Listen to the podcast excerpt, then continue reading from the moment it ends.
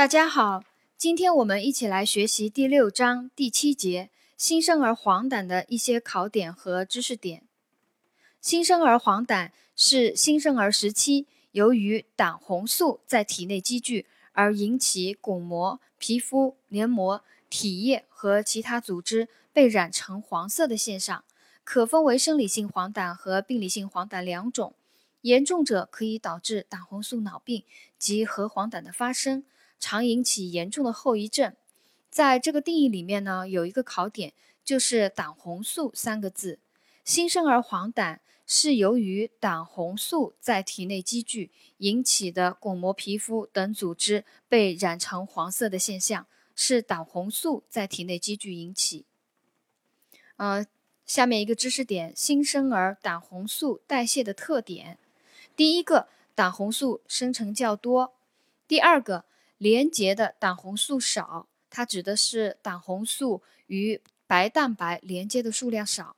第三个特点，肝脏对胆红素摄取能力差。第四个特点，肝脏酶系统功能不完善，不能够将未结合胆红素转变为结合胆红素，导致未结合胆红素储留在血液中。第五个是肠肝循环的特殊性。新生儿肠道内正常菌群尚未建立，不能够将肠道内的胆红素还原成胆素原，这是肠肝循环特殊性第一个。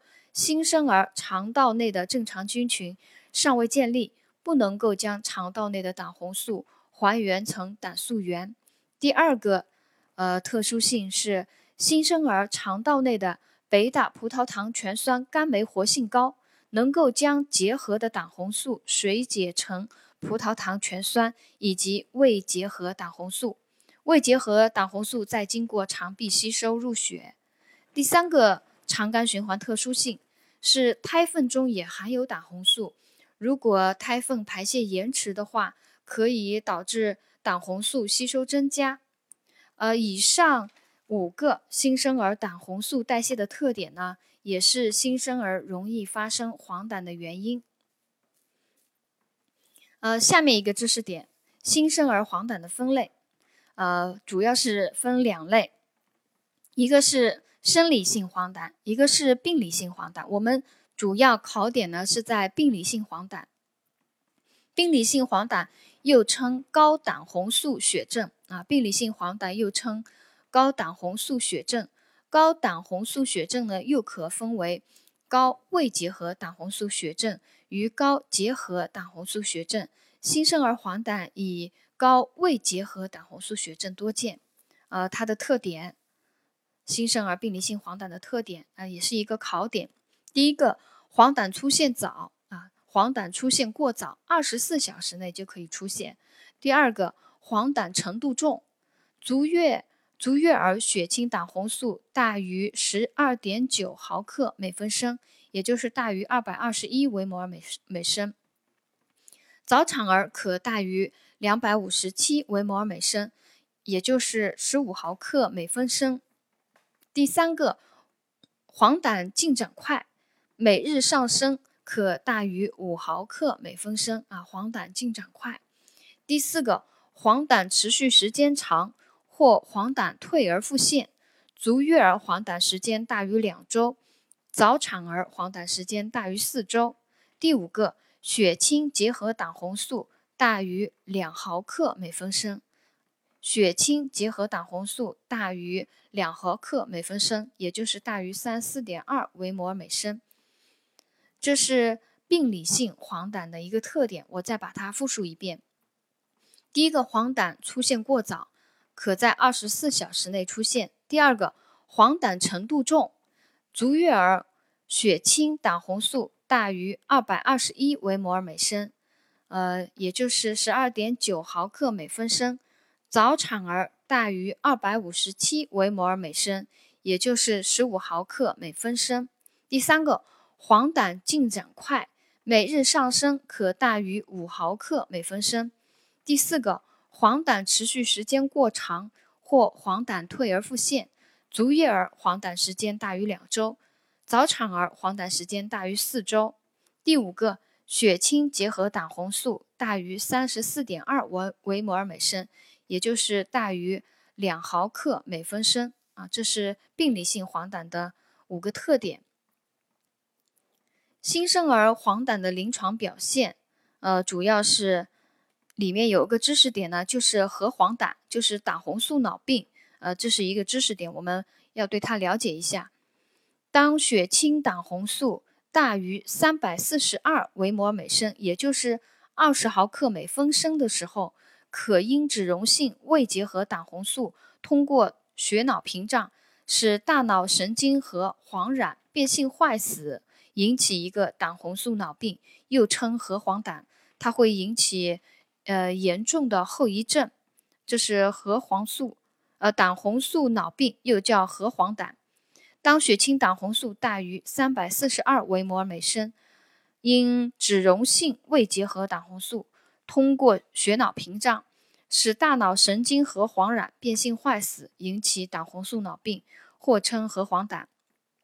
它分呃四个期：第一个警告期，第二个痉挛期，第三个恢复期，第四个后遗症期。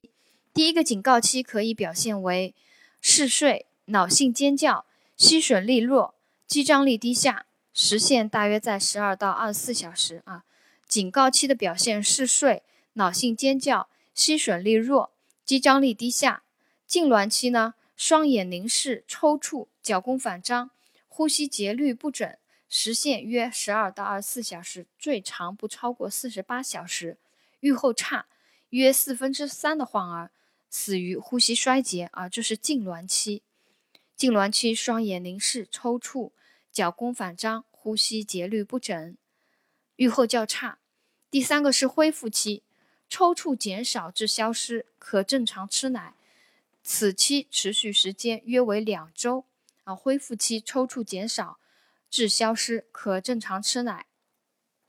最后一个期后遗症期，多在身后两个月左右出现手足徐动、耳聋、眼球运动障碍。牙釉质发育不全、智力落后等中枢神经系统损害的后遗症。后遗症期，它在身后两个月左右出现，主要就是中枢神经系统损害后的后遗症：手足徐动、耳聋、眼球运动障碍、牙釉质发育不全、智力落后等。呃，下面我们来讲，呃，另外一个知识点。可以引起病理性黄疸的常见疾病有哪些啊？可以引起病理性黄疸的常见疾病，第一个新生儿溶血病啊，新生儿溶血病主要是 ABO 血型不合跟 IH 血型不合，其中呢 IH 血型不合引起的症状更严重，它可以表现为胎儿水肿、黄疸、贫血和胆红素脑病，这是新生儿溶血病的临床表现啊。新生儿溶血病的临床表现可以表现为胎儿水肿，呃，因重度贫血和低蛋白血症导致一个全身水肿，啊，胎儿水肿。第二个就是黄疸，第三个是贫血啊，溶血以后肯肯定会导致一个贫血。第四个就是胆红素脑病，这是新生儿溶血病的四个主要的临床表现。还有可引起新生儿病理性黄疸的常见疾病有母乳性黄疸，还有先天性胆道闭锁。在先天性胆道闭锁里面呢，也有一个考点，就考它粪便的颜色是陶土色，粪便呈灰白色，陶土色。先天性胆道闭锁的新生儿粪便呈灰白色及陶土色，还可引起。新生儿病理性黄疸的疾病有新生儿肝炎、新生儿败血症及其他一些感染。新生儿肝炎呢，主要是以巨细胞病毒和乙型肝炎病。新生儿肝炎主要是以巨细胞病毒和乙型肝炎病毒最常见。呃，这是引起新生儿病理性黄疸的常见疾病。第一个新生儿溶血病，第二个母乳性黄疸，第三个先天性胆道闭锁。第四个新生儿肝炎，第五个新生儿败血症及其他一些感染。考点呢就在新生儿溶血病的主要临床表现有胎儿水肿、黄疸、贫血和胆红素脑病。还有一个考点呢，在先天性胆道闭锁粪便啊，胎粪的粪便的颜色呈灰白色及陶土色。还有一个考点，新生儿肝炎主要是因巨细胞病毒和乙型肝炎病毒引起，最常见。新生儿黄疸的治疗原则，第一个降低血清胆红素，呃，方法有尽早喂养，有利于肠道正常菌菌群的建立。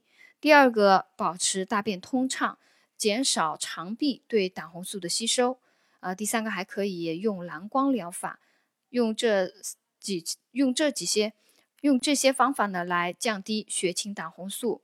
呃，还有治疗是保护肝脏，还有降低游离胆红素，降低游离胆红素，促进促进胆红素与白蛋白的连接啊，可以适当的。输入人体血浆和白蛋白，促进胆红素和白蛋白的连接，降低游离胆红素。呃，治疗原则里面还有纠正缺氧和水电解质紊乱，维持酸碱平衡。护理措施啊，新生儿黄疸的护理措施呢，呃，其实还是比较简单，我们也都比较熟悉的。第一个观察病情，主要就是观观察皮肤的颜色。观察生命体征，观察排泄情况，呃，其中要警惕一个核黄疸的发生啊，因为核黄疸可以引起严呃严重的后遗症。呃，护理措施里面还有一个知识点：保暖，保暖体温维持在三十六到三十七摄氏度，还要尽早喂养，建立促进建立肠道菌群，处理感染灶，感染灶呢。多见那个脐部感染，如果脐部有脓性分泌物，可用百分之三的过氧化氢清洗局部以后，涂以百分之二的碘烃。还有光光照疗法的护理啊，在前面我们呃光照疗法已经讲过，在这里呢就不不叙述了。呃，还要做好呃家长的健康教育啊，主要就是这一些内容。呃，第七节。新生儿黄疸的主要的考点和知识点呢，就总结到这里。谢谢大家的收听。